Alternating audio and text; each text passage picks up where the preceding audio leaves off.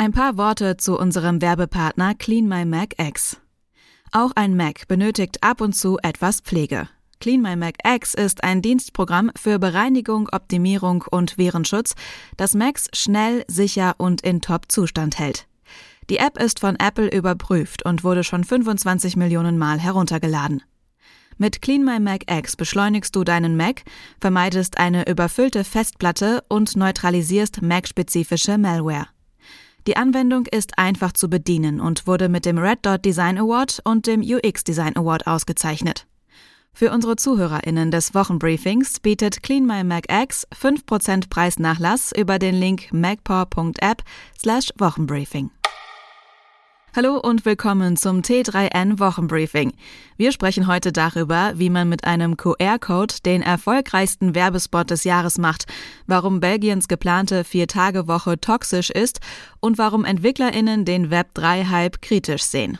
Außerdem stellen wir eine App vor, die bei Beziehungsproblemen helfen will und im Praxistipp der Woche erklären wir, wie du auf LinkedIn erfolgreich wirst.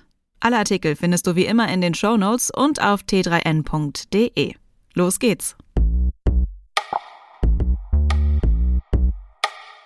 Dass absolut niemand QR-Codes einsetzt, war lange Zeit ein durchaus populäres Meme.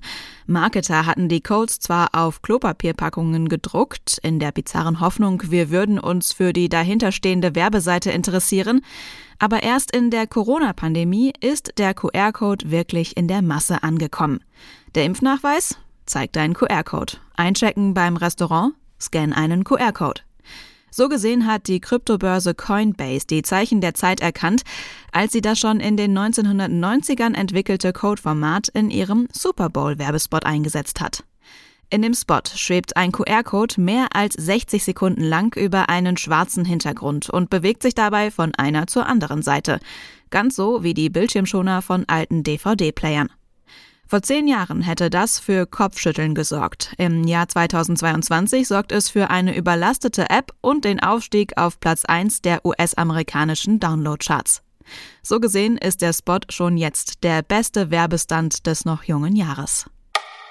Belgien will die Vier-Tage-Woche einführen, allerdings bei gleicher Wochenarbeitszeit. Das greift zu kurz. Dieses Modell wird kaum zu einer Produktivitätssteigerung führen. Auf t3n.de liest du, warum eine Vier-Tage-Woche mit gleichzeitiger Arbeitszeitreduktion der einzig richtige Weg wäre, um auf eine sich verändernde Arbeitswelt zu reagieren. Der Hype ist real. Blockchain und NFT sind überall. Aber nicht jeder sieht diese Entwicklung unbedingt positiv. Zu den Kritikern gehört auch der Entwickler und Gründer Dave Peck. Im Interview auf T3N erklärt er, warum er dem Web3 skeptisch gegenübersteht und welche Probleme die Kryptoszene unbedingt angehen muss. Probleme in der Beziehung sind keine Seltenheit. Eine Paartherapie kann helfen, ist aber nicht unbedingt billig. Das Startup Dearest will daher jetzt eine App-basierte Alternative zu klassischen Paartherapien anbieten. Neben Paaren sollen aber auch Singles die App verwenden können, denn auch die haben oft das Bedürfnis, vergangene Beziehungen aufzuarbeiten, erklärt Dearest-Gründerin Katharina Weschenbach auf T3N.